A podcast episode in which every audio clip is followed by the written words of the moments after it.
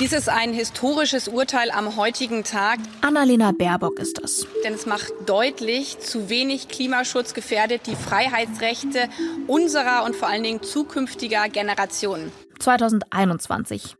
Damals, da ist sie noch Co-Vorsitzende der Grünen und sitzt in der Opposition. Das Urteil, das sie da historisch nennt, hatten gerade die Richterinnen und Richter am Bundesverfassungsgericht gefällt. Sie hatten entschieden, dass das Klimaschutzgesetz der damaligen, noch schwarz-roten Bundesregierung nicht weit genug geht. Ein Eingriff in die Politik also, und das hat nicht jedem gefallen. Es gibt immer wieder die Kritik, dass das Bundesverfassungsgericht dabei zu weit geht. Und das ist eine Kritik, die durchzieht die ganze Geschichte des Bundesverfassungsgerichts von Anfang an. Das war eine Kritik, die auch immer wieder aus dem politischen Raum gekommen ist. Das ist mein Kollege Stefan Detjen, Chefkorrespondent vom Deutschlandfunk. Zum Bundesverfassungsgericht könnte man auch kritisch sagen, am Ende entscheidet immer Karlsruhe. Wie politisch ist also das Bundesverfassungsgericht und ist das überhaupt gut für unsere Demokratie? Reden wir drüber.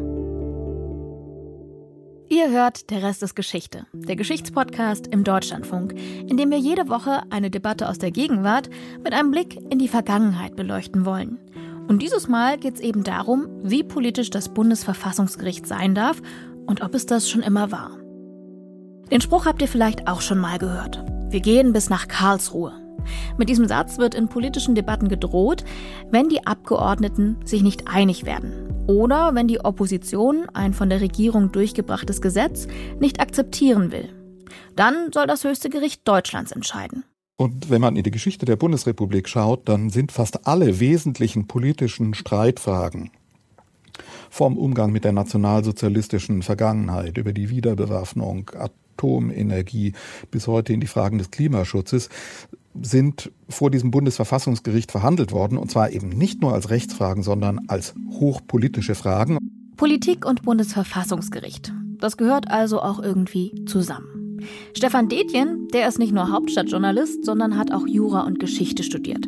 Und dazwischen, da hat er auch mal Station in Karlsruhe gemacht. Und das war eine sehr anregende, spannende und sehr, sehr schöne Berufsphase in meinem Leben, die mich bis heute sehr geprägt hat, mit diesem Gericht, mit dieser Institution verbindet. Ich würde immer sagen, wenn es ein Staatsorgan gibt, das man lieben kann, zu dem man eine wirklich emotionale Bindung aufbauen kann, dann ist es für mich in jedem Fall das Bundesverfassungsgericht. Und Stefan, der spricht aus Erfahrung. Er war von 1997 bis 1999 als Journalist in Karlsruhe. Also ganz weit weg von der Hauptstadtpolitik, von damals in Bonn und später in Berlin. Ich glaube, das ist auch ganz wichtig gewesen, dass sich das Gericht räumlich ferngehalten hat von diesem aufgeregten politischen, medialen Betrieb, den man in Berlin erlebt, dass die nicht jeden Tag uns, den Journalistinnen und Journalisten, über den Weg laufen, dass die nicht, wenn sie aus dem Gericht rauskommen, sofort vor einer Traube von Kameraleuten und Mikrofonen stehen, sondern dass die da mal in Ruhe durch diesen Schlosspark spazieren können, dass sie auch nicht so bekannt sind, dass sie schlichtweg nicht so politisiert sind.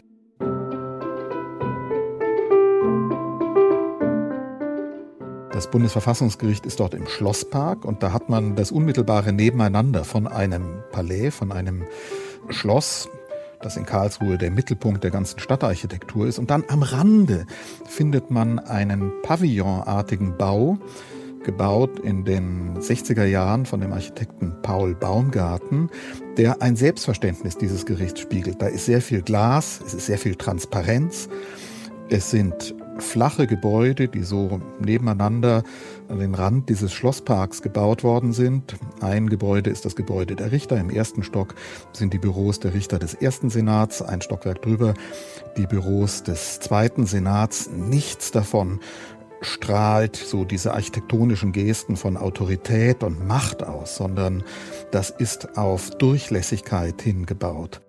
Das Gebäude mag zwar wenig Macht ausstrahlen, die Richter und Richterinnen tun das dafür umso mehr. Denn was in Karlsruhe entschieden wird, hat Einfluss auf unser aller Leben, auf unsere Zukunft.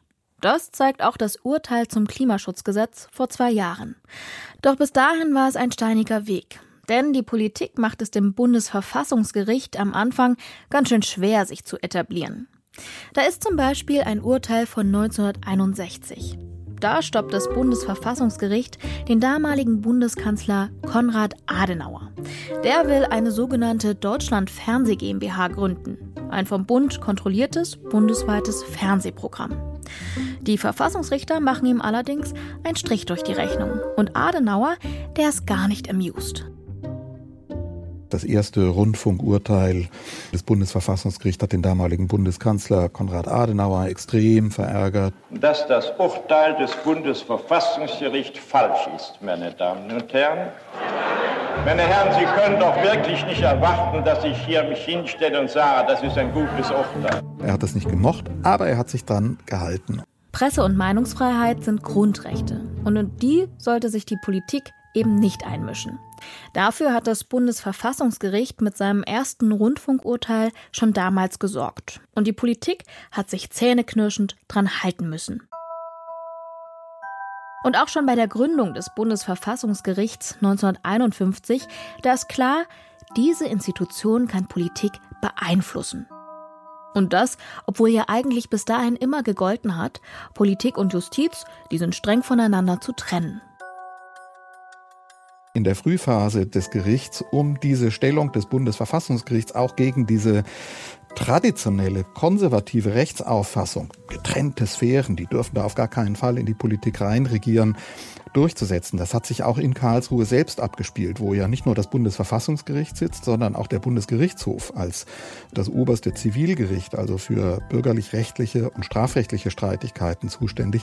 Die haben sich in den ersten Jahren heftigste Machtkämpfe geliefert. Etwa in der Frage, wie mit nationalsozialistisch belasteten Beamten umgegangen werden soll. Das war so eine der ersten sehr politisch aufgeladenen Streitigkeiten, die auch vor das Bundesverfassungsgericht getragen worden sind, wo in der Frage stand, gibt es da eine Kontinuität in Beamtenverhältnissen etwa und wo in Frage stand, ob Beamte betrachtet werden konnten als sozusagen politisch neutrale Staatsdiener, die faktisch eigentlich Opfer des Nationalsozialismus waren, weil sie missbraucht worden sind. Und äh, das Bundesverfassungsgericht hat damals eine ganz andere Auffassung vertreten, gesagt hat, nein, die haben sich komplett in den Dienst des Nationalsozialismus gestellt.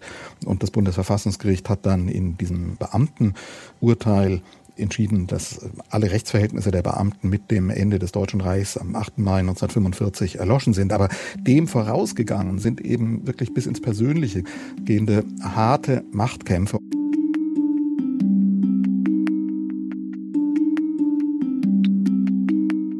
Ja, das spielte natürlich schon eine wichtige Rolle. Dass man Grundrechtsschutz jetzt ernster nehmen würde nach dem Nationalsozialismus, liegt natürlich nahe erklärt Michaela Heilbronner, Professorin für öffentliches Recht an der Universität Münster. Die Zahlen sind zwischen 75 und 80 Prozent der Deutschen in der deutschen Justiz, der Richter hatten früher im Nationalsozialismus ein Parteibuch gehabt. Das war eine hohe Zahl.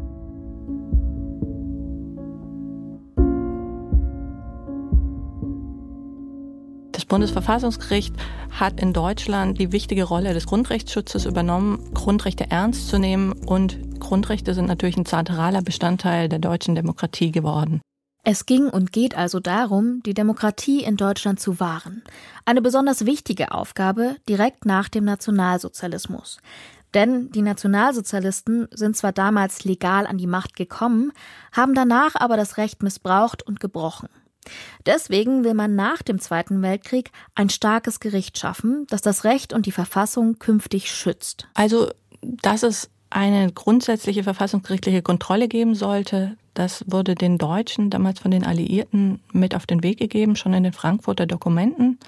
Da ging es ja darum, dass die Bundesrepublik neu konstituiert wird, im Prinzip als westdeutscher Staat. Auch eine Sache, die sehr umstritten war natürlich. Deswegen wurde das Grundgesetz auch nur Grundgesetz genannt und nicht Verfassung, weil man die Vorstellung hatte, es handelt sich hier um ein Provisorium. Und man macht jetzt mal sozusagen eine provisorische Verfassungsordnung. Diese Idee, so eine Kontrollinstanz aufzubauen, die hat es aber schon sehr viel länger gegeben. Es gab in der Weimarer Republik aber natürlich schon auch Vorgänger.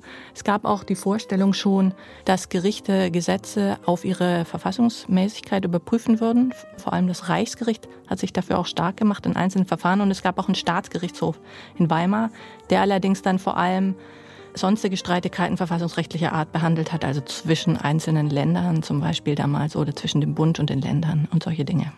Ein richtiges Verfassungsgericht ist das in der Weimarer Republik aber auch noch nicht gewesen. Dafür ist die politische Lage damals viel zu instabil. Und wenn wir jetzt in der Zeit etwas springen, nach dem Krieg und in die DDR schauen, da hat es auch kein Verfassungsgericht gegeben. Dort hat zwar schon 1949 das sogenannte oberste Gericht existiert, das hat sich aber nur mit Straf- und Zivilprozessen beschäftigt. Urteile darüber, ob ein Gesetz mit der Verfassung vereinbar ist, hat es dagegen nicht gefällt. Außerdem hatte die Justiz der Sozialistischen Einheitspartei Deutschland, auch bekannt als SED, Folge zu leisten. Einen Rechtsstaat mit unabhängiger Gerichtsbarkeit hat es also nicht gegeben. In der Bundesrepublik hat sich die Justiz anders entwickelt. Schon bei den Beratungen zum Grundgesetz in Herrenchiemsee 1948 und im Parlamentarischen Rat ist man sich einig gewesen, dass es so etwas wie ein Verfassungsgericht geben soll. Also eine Instanz, die genau dann entscheidet, wenn sich die obersten Staatsorgane nicht einig sind oder wenn Bürgerinnen und Bürger ihre Grundrechte verletzt sehen. Zum Schutz des Grundgesetzes. Habe ich ja gerade auch schon erwähnt, als Lehre aus der NS-Zeit. Für so ein Modell hat es auch historische Vorbilder gegeben, zum Beispiel in den USA. Und mit dem Justizapparat in den Vereinigten Staaten kennt sich Michaela Heilbronner übrigens besonders gut aus. Dort hat sie nämlich lange Zeit gearbeitet. Ja, der amerikanische Supreme Court spielte natürlich eine wichtige Rolle. Denn auch dort überprüfen Richterinnen und Richter, ob Gesetze rechtens sind oder gegen die Verfassung verstoßen. In Deutschland folgte aber erstmal eine politische Debatte. Manche wollten eine Kontrolle, wie sie in den USA üblich ist, also dass einzelne Gerichte, alle Gerichte sozusagen Grundrechte anwenden können und eben entgegenstehendes sonstiges Gesetzesrecht auch unangewendet lassen können, während andere ein Modell einer zentralisierten Verfassungskontrolle bevorzugt haben. Das war das österreichische Modell, also ein spezialisiertes Verfassungsgericht, das für Verfassungsstreitigkeiten zuständig ist und diese Aufgabe eben nicht der Gerichtsbarkeit als solcher übertragen wollten. Der Verfassungsgerichtshof in Österreich wird 1920 gegründet. Seine Struktur geht auf Ideen des Verfassungsrechtlers Hans Kelsen zurück. Der hat maßgeblich die österreichische Bundesverfassung mitgestaltet und gilt bis heute als wichtiger Staatstheoretiker. Und der österreichische Verfassungsgerichtshof hat schon relativ umfassende Befugnisse gehabt. Auch Gesetze zum Beispiel, wenn sie äh, gegen die Verfassung verstoßen würden, für nichtig zu erklären. Allerdings hat er diese Befugnisse sehr zögerlich ausgeübt. Es galten dort ein relativ formalistisches Rechtsverständnis in dem Sinne, dass man Gesetze nur dann für verfassungswidrig erklären würde, wenn das relativ deutlich aus dem Wortlaut ähm, der Verfassung selbst hervorgehen würde. Und das ist natürlich bei vielen Verfassungsnormen, die weit gefasst sind, eine schwierige Frage, ob das tatsächlich so ist. Und das Bundesverfassungsgericht war da dann in der Umsetzung deutlich aktivistischer, könnte man sagen. Was macht es aktivistischer? Das Bundesverfassungsgericht legt die Normen des Grundrechts in vielen Fällen relativ weit aus. Das muss auch nicht falsch sein, aber es ist natürlich so, dass wenn wir zum Beispiel ein Grundrecht auf Religionsfreiheit haben, dann ist immer die Frage, was folgt denn daraus in konkreten Fällen? Und da kann sich ein Gericht eben mehr oder weniger zurückhalten. Und das Bundesverfassungsgericht hat sich sicher weniger zurückgehalten da als der österreichische Verfassungsgerichtshof. Und bewerten Sie das als Professorin für öffentliches Recht gut oder eher schlecht? Ein bisschen was von beidem. Also grundsätzlich finde ich das gut, dass das Bundesverfassungsgericht, glaube ich, die Grundgesetznormen auch ernst nimmt. Ich glaube allerdings, manchmal wäre schon ein bisschen mehr Zurückhaltung geboten.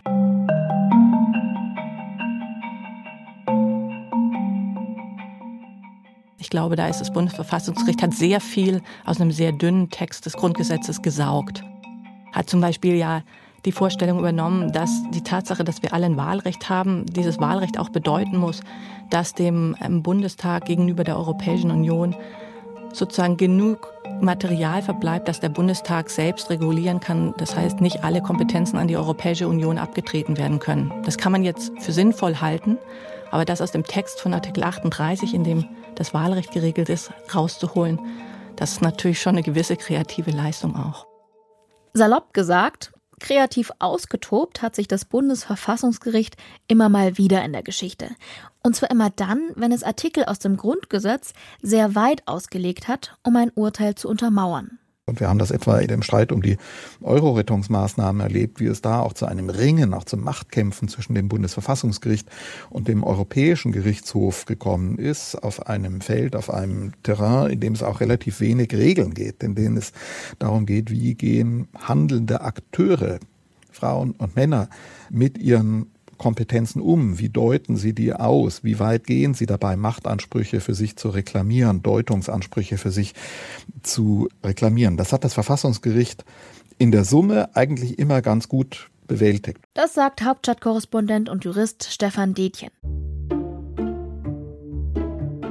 Wenn wir jetzt nochmal in die Geschichte schauen. Da ist nach einem langen Verfahren am 17. April 1951 das Gesetz über das Bundesverfassungsgericht in Kraft getreten.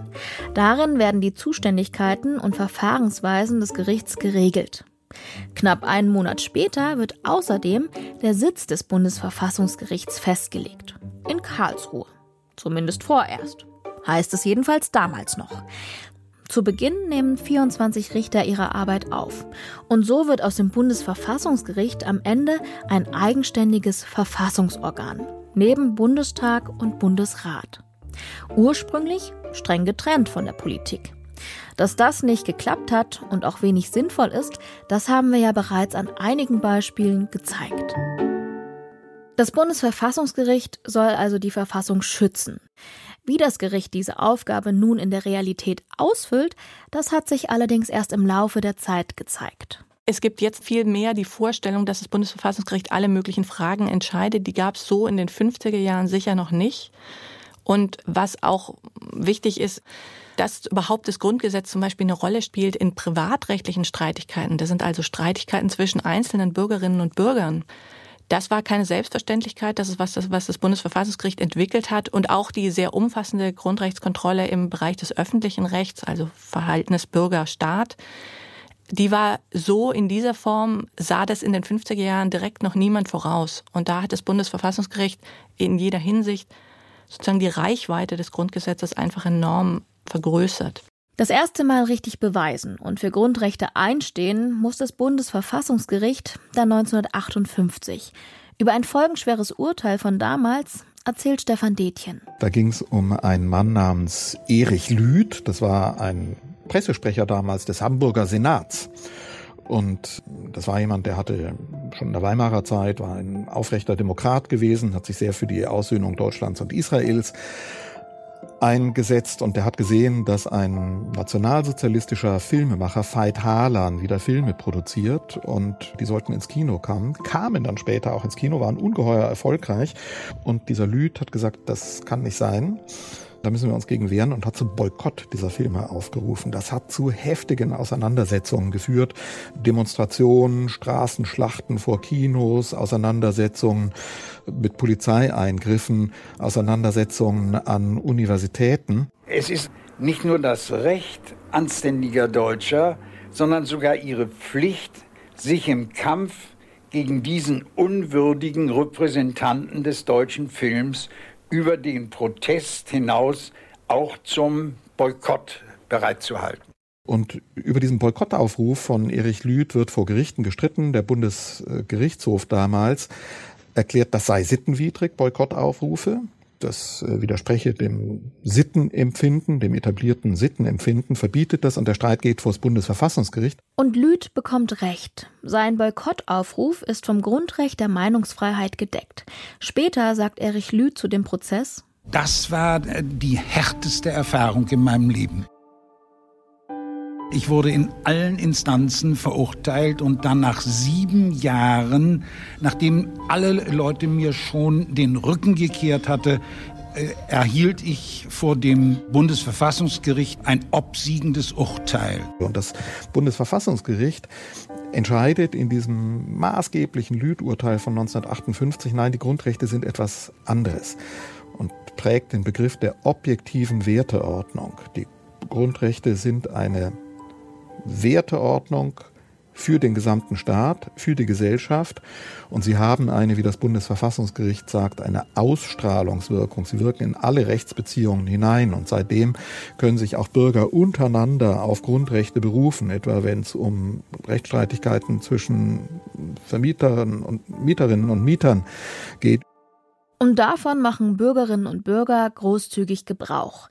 Jedes Jahr gibt es tausende Verfassungsbeschwerden. Ja, das war eine eindrucksvolle Machtdemonstration des Bundesverfassungsgerichts. Und diese Verfassungsbeschwerden, die sind weltweit etwas Einzigartiges. So Professorin Michaela Heilbronner. Also am Anfang hat sich, glaube ich, eigentlich niemand für dieses Gericht interessiert. Es war eigentlich auch kaum bekannt, dass es das gibt. Das hat sich dann aber relativ schnell mit einigen sehr sozusagen wichtigen Entscheidungen geändert.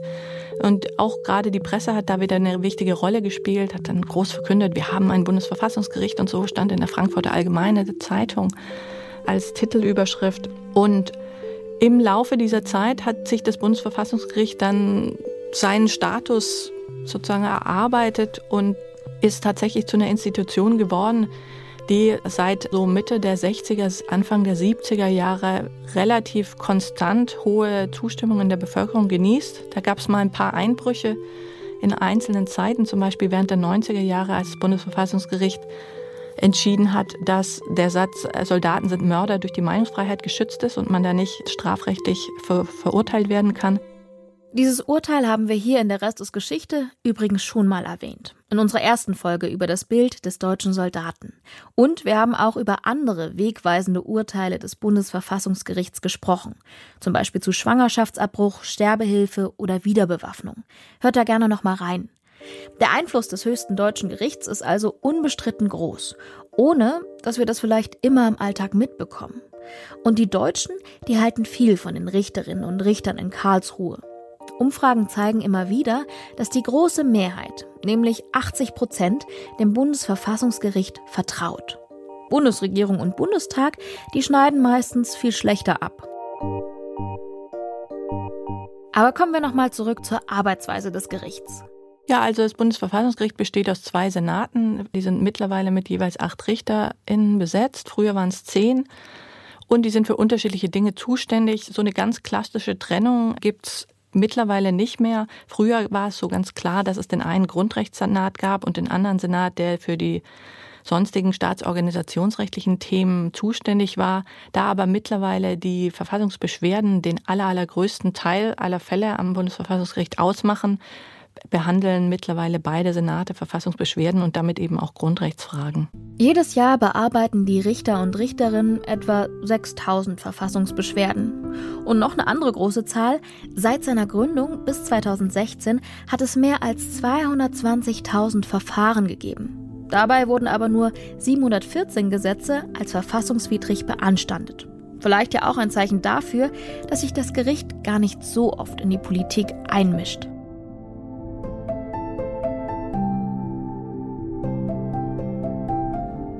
Also was vielleicht eine wichtige Änderung war, ist, als die Sondervoten offiziell eingeführt worden sind, 1970, wenn ich mich recht erinnere. Vorher war es so, dass es eben immer nur das eine Urteil gab. Es wurde zwar abgestimmt über das Ergebnis und im Ergebnis mussten natürlich nicht alle zustimmen, aber diejenigen, die nicht zugestimmt haben, die konnten eben keine eigene Meinung aufschreiben und die selbst veröffentlichen. Und das wurde dann 1970 geändert. Und seitdem haben wir in einzelnen Fällen auch Sondervoten. Das hat das Gericht und die Urteile in gewisser Weise pluralistischer gemacht. Das hat dazu geführt, dass eben auch abweichende Meinungen deutlicher zur Kenntnis genommen werden, auch zum Beispiel in der Presse. Und im Übrigen würde ich sagen, es gibt insgesamt natürlich eine Tendenz dazu, dass das Gericht vielleicht mehr entscheidet jetzt als früher. In dem Sinne, dass jetzt nachdem das Bundesverfassungsgericht eben so viele Jahre Grundrechtsurteile geschrieben hat, die rechtlichen Maßstäbe auch ein bisschen klarer sind, einfach weil das Bundesverfassungsgericht sie selbst ausgearbeitet hat in seiner Rechtsprechung. Also am Anfang hat man eben nur diese relativ kargen Sätze im Grundgesetz, die man auslegen muss. Nachdem die natürlich 20, 30 Jahre mal ausgelegt worden sind, ist viel mehr Material da, mit dem das Gericht auch selbst dann spielen kann und Sachen weiterentwickeln kann. Was da auch drin steckt, ist die Frage, wer sitzt da eigentlich im Gericht und verteidigt unsere Grundrechte? Darüber wurde von Anfang an gestritten. Es gab sogar im Parlamentarischen Rat eine Diskussion darüber, ob tatsächlich alle Mitglieder, also alle Richterinnen und Richter des Bundesverfassungsgerichts juristische Examina haben sollten oder ob man auch Laienrichter dahin berufen würde. Das war ganz lange Zeit umstritten. Man hat sich dann geeinigt darauf, dass also nur juristische Qualifikationen erforderlich sind. Doch noch eine Sache hat die Menschen seit Gründung des Bundesverfassungsgerichts beschäftigt. Wie sollen die Richterinnen überhaupt gewählt werden? Und welchen Einfluss soll dabei die Politik haben? Eine Frage, die ja gerade in den USA immer wieder auf den Tisch kommt.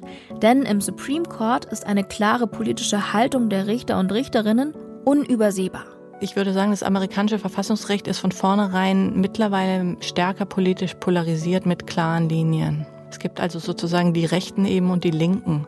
Und das ist viel stärker ausgeprägt, als es bei uns der Fall ist. In den USA nominiert der Präsident einen Kandidaten als Richter für den Supreme Court.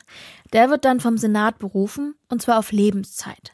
Wenn also ein US-Präsident die Gelegenheit hat, einen Kandidaten in den Supreme Court zu bringen, dann bestimmt er damit auf lange Zeit auch die politische Ausrichtung des Gerichts. Je nachdem, ob gerade ein Richter stirbt oder eine Richterin zurücktritt, wird ein neuer Richter ernannt. Das heißt, es gibt nicht einen Konsens zwischen den Parteien wie bei uns. Bei uns müssen die Richterinnen und Richter durch eine Zweidrittelmehrheit jeweils im Bundestag oder im Bundesrat ernannt werden. Und das führt bei uns dazu, dass es so einen gewissen Zwang zum Kompromiss, zur Zusammenarbeit auch mit der politischen Opposition gibt. Und das hat dazu geführt, dass wir nicht so viele extreme Kandidatinnen und Kandidaten haben, die dann im Bundesverfassungsgericht landen. Das ist in den USA eben nicht so. Denn wenn man die entsprechenden Mehrheiten hat, dann kann man jemanden ernennen, der auch möglichst stark eigentlich die eigenen politischen Positionen vertritt. Da gibt es ja auch einen Anreiz dafür. Denn dann bemühe ich mich eben, jemanden zu ernennen, wo ganz sicher ist, der liegt auf einer bestimmten politischen Linie.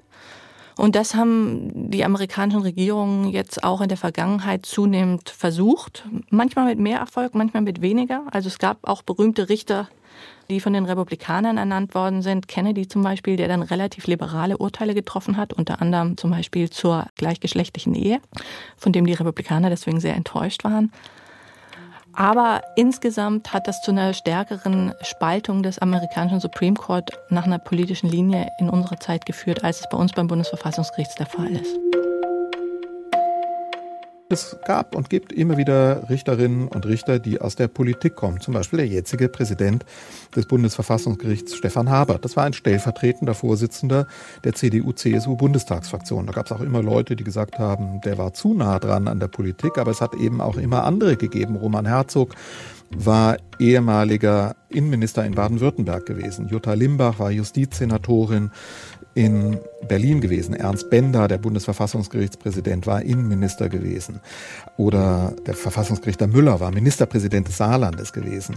Und wenn man mit denen spricht, dann sagen die immer, das ist total wichtig, dass diese unterschiedlichen Sphären da im Beratungszimmer zusammenkommen und diese unterschiedlichen Erfahrungen.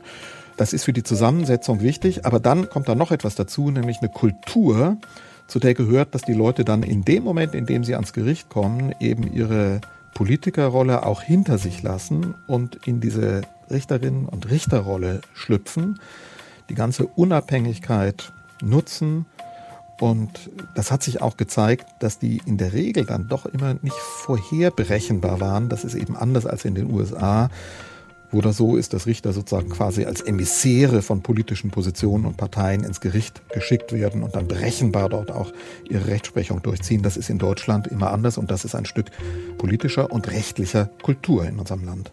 Was mein Kollege Stefan Detjen da meint, in den USA ist oft schon im Vorfeld klar, wie die Richterinnen entscheiden werden, eben weil sie so eine klare politische Haltung haben. In Deutschland ist es nicht so. Zum Glück finde ich. Denn was man in den Vereinigten Staaten ganz gut beobachten kann, der Einfluss der Politik macht den Supreme Court auch ein Stück weit kaputt. Das zum Teil kaputt ist durch seine politischen Spaltungen, die dieses Gericht auch gespalten haben und sich auch auf seine Rechtsprechung ausgewirkt haben. Davon ist das Bundesverfassungsgericht immer verschont geblieben bisher. Was ich euch bisher verschwiegen habe. Zu Beginn hat es 23 Richter und nur eine Richterin am Bundesverfassungsgericht gegeben. Und die sollte für viele Jahre auch die erste und einzige bleiben. Ich spreche hier von Erna Schäffler. In einem Interview von 1959, da wird sie gefragt, wie es überhaupt dazu gekommen ist, dass ausgerechnet sie Bundesverfassungsrichterin wurde. Und Erna Schäffler, die hat dazu eine kleine Geschichte parat. Ich sehe mich noch als kleines Mädchen auf einer Fußbank neben meiner Mutter sitzen, wie sie die Wäsche aufhob und wie meine Mutter mir erklärte, dass auch eine Frau etwas lernen müsste und einen Beruf habe. Wenige Jahre später, als ich elf Jahre alt war, verlor ich meinen Vater und meine Mutter erbte von ihm eine Ölmühle, der sie viel, ziemlich hilflos gegenüberstand. Als sie sich dann in den folgenden Jahren allerlei Schikanen von dem Testamentsvollstrecker gefallen lassen musste, da entschloss ich mich fest, Jura zu studieren und eines Tages unabhängig von den Männern zu sein mhm. und selber zu wissen, wie man solche Dinge anfassen müsste. Mhm. Erna Schäffler war wirklich eine beeindruckende Person. Also das kann man nicht anders sagen. Die hat schon vor der Weimarer Republik angefangen, Jura zu studieren, obwohl sie überhaupt nicht die Staatsexamina damals ablegen durfte als Frau und hat dann, als das dann möglich war, in der Weimarer Republik die Staatsexamina abgelegt, ist dann auch Richterin geworden an einem Amtsgericht und wurde dann aber von den Nazis entfernt, weil sie Halbjüdin war und musste auch natürlich um ihr Leben in dieser Zeit bangen. Sie wurde in den Ruhestand versetzt, hat auch praktisch keine Bezüge dann mehr erhalten, hat sich mit anderen Jobs durchgeschlagen und wurde dann erst nach dem Zweiten Weltkrieg dann ging sie in die Justiz zurück, ist dann in ein Landgericht in Berlin gegangen und dann später nach Nordrhein-Westfalen. Ja, und dann hat sie ein ganz berühmtes Referat gehalten zur Gleichberechtigung unter dem Grundgesetz 1950 beim Deutschen Juristentag, was eine große Organisation ist, wo die sich treffen, die deutschen Juristinnen und Juristen. Und durch dieses Referat hat sie dann Aufmerksamkeit erhalten und ist dann schließlich auch benannt worden als Kandidatin für das Bundesverfassungsgericht und war dort lange Zeit die einzige Richterin weil ja viele Frauen eben gar nicht die notwendigen Erfordernisse mitbrachten und die dann auch noch eine Qualifikation hatten in verfassungsrechtlichen Fragen, also im öffentlichen Recht. Und zweitens gab es aber natürlich auch ganz klassische sexistische Vorurteile gegen Frauen. Also. Erna Schäffler, die setzt sich trotzdem durch. Vielleicht auch, weil ihr die Frauenverbände den Rücken stärken. Und sie wurde auch deshalb genommen, weil ein paar der anderen Kandidatinnen, die noch im Gespräch waren, Elisabeth Sebert vor allem aus dem Parlamentarischen Rat, die sich dort sehr stark für die Gleichberechtigung eingesetzt hatte, sozusagen für die Konservativen schwerer verdaubar war. Dass Erna Schäffler schlussendlich den Sprung ins Bundesverfassungsgericht schafft, ist ein bedeutender Schritt. Und der macht am Ende wirklich einen Unterschied, wie Michaela Heilbronner betont. Wir haben Erna Schäffler vor allem die Urteile zur Gleichberechtigung mit zu verdanken, die, wie wir heute auch wissen, sehr deutlich ihre Handschrift tragen. Dazu gehörte vor allem das erste Urteil zur Gleichberechtigung und dann das zweite zum Stichentscheid. Das sind die beiden berühmten. Beim ersten Urteil zur Gleichberechtigung ging es um die Frage, wie sich einzelne Verfassungsnormen zueinander verhalten. Es gab nämlich im Grundgesetz den Artikel 117, der sagte, dass der Bundesgesetzgeber ein gewisses Maß an Zeit hat, um die Bundesgesetze anzupassen an die neue Regelung in dem Artikel 3.2, in dem stand nämlich drin, Frauen und Männer sind gleichberechtigt. So.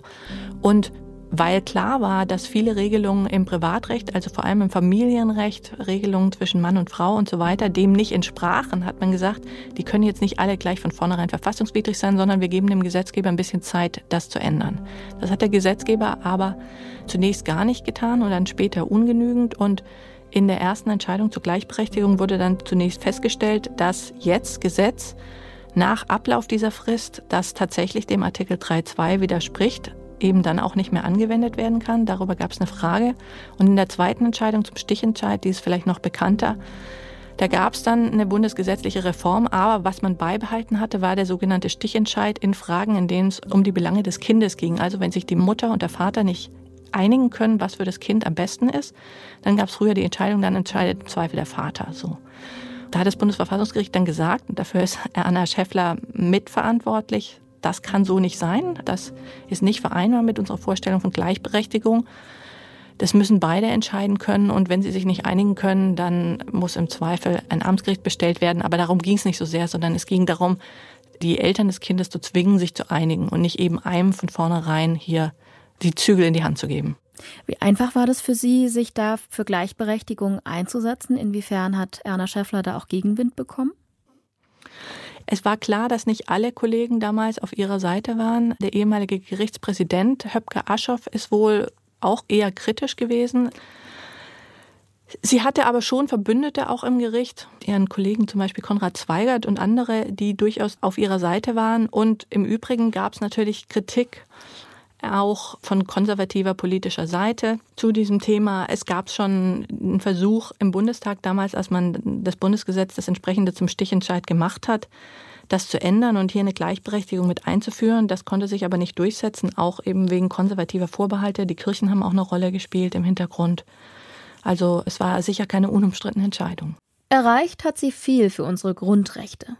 Und trotzdem konnte sich Erna Schäffler selbst 1959 noch kein komplett gleichberechtigtes Bundesverfassungsgericht vorstellen. Ich würde sehr dafür sein, ja. dass man mehr Frauen als Verfassungsrichter wählt, vorausgesetzt, dass man geeignete hat. Ja. Aber man darf nicht übersehen, dass wir niemals die gleiche Zahl geeigneter Frauen werden stellen können wie die Männer geeignete Männer zur Verfügung stellen können. Das liegt einfach daran, dass die Frau die große Aufgabe der Mutterschaft zu erfüllen hat.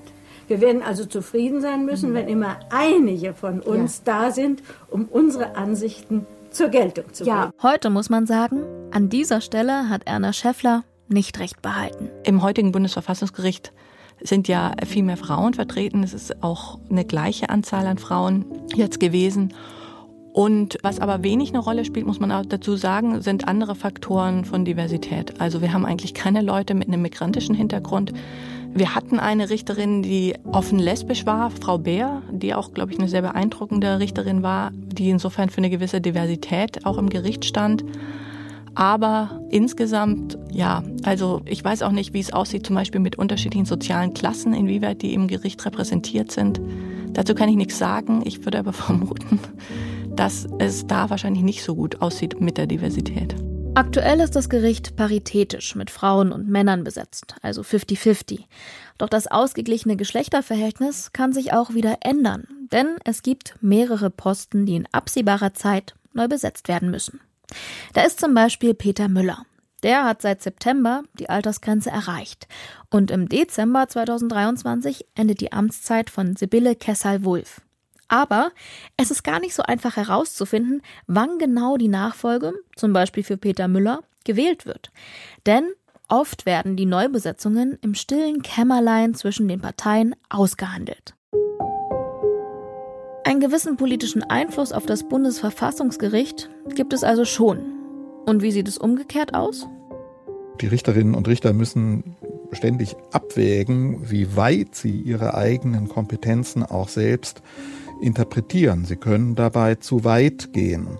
Sagt mein Kollege Stefan Detjen.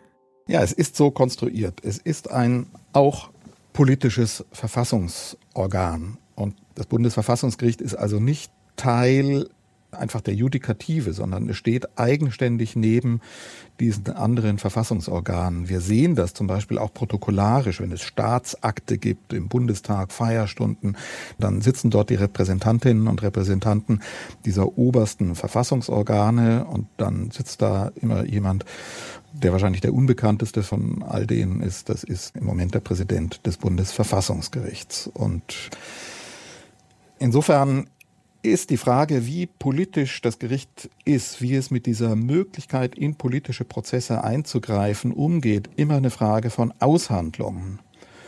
Und es ist sozusagen, wenn man aus dieser Vorstellung kommt, dass diese Sphären getrennt werden, hat es immer wieder etwas Skandalöses. Das muss man sich ja vorstellen. So ein Senat des Bundesverfassungsgerichts hat acht Mitglieder.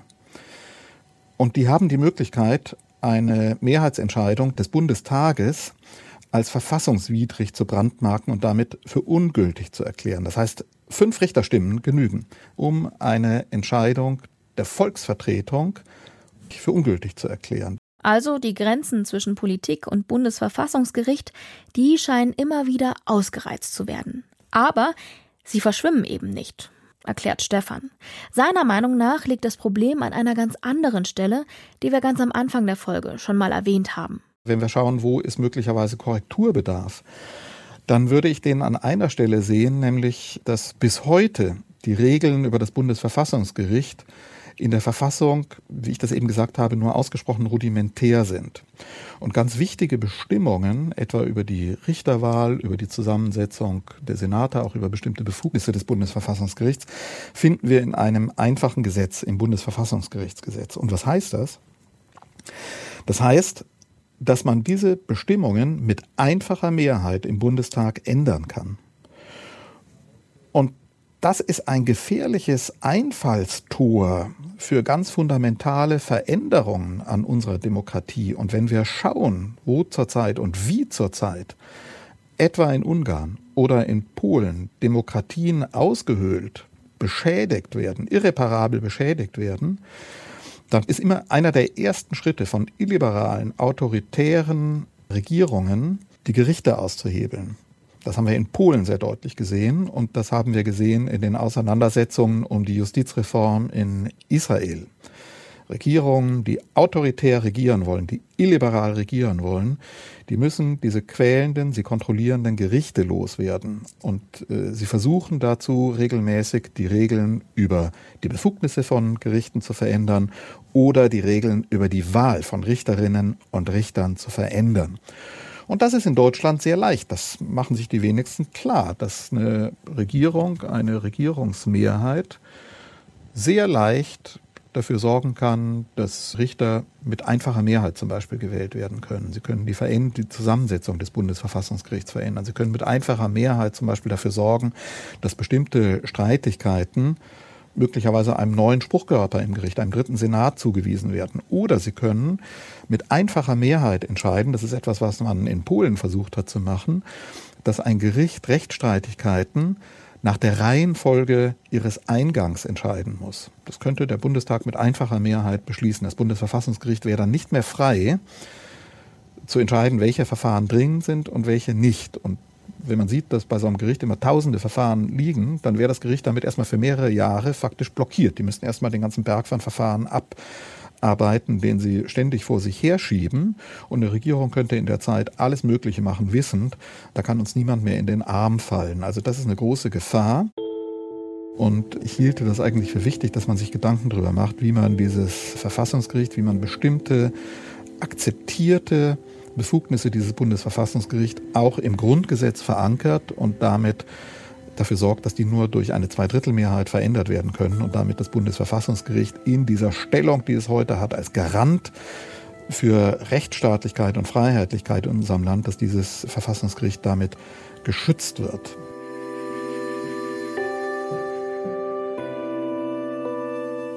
Fassen wir nochmal zusammen. Das Bundesverfassungsgericht hat in seiner Geschichte immer mal wieder in die Politik eingegriffen, Gesetze für verfassungswidrig erklärt und damit unsere Demokratie geschützt. Unser Bundesverfassungsgericht ist also eine starke Institution, ein mächtiges Verfassungsorgan, das aber selbst auf ziemlich wackeligen rechtlichen Beinen steht. So wie Stefan Detjen zuletzt erklärt hat. Danke an Stefan Detjen und Michaela Heilbronner für ihre Expertise. Recherchiert hat diese Folge Imre Balzer, Produktion und Regie Karina Schröder, Redaktion Monika Dittrich. Und nächste Woche, da erwartet euch wieder Jörg Biesler mit einer kurzen Geschichte der Kindheit, als Wunschkinder noch Arbeitskräfte waren. Nach dem Zweiten Weltkrieg, es war erklärtes Ziel im Grunde genommen, den Weltfrieden zu sichern. Und ich fand, dass die Vereinten Nationen da sehr klug gehandelt haben, indem sie dann mit einer Kinderrechtskonvention nochmal betont haben, dass es dafür eine Kindheit braucht. Und wenn ihr noch Anmerkungen, Lob oder Kritik für diese Folge habt, dann freuen wir uns auf eure Mail an der Rest ist Geschichte at deutschlandfunk.de. Ich bin Antran und sage Tschüss, bis zum nächsten Mal.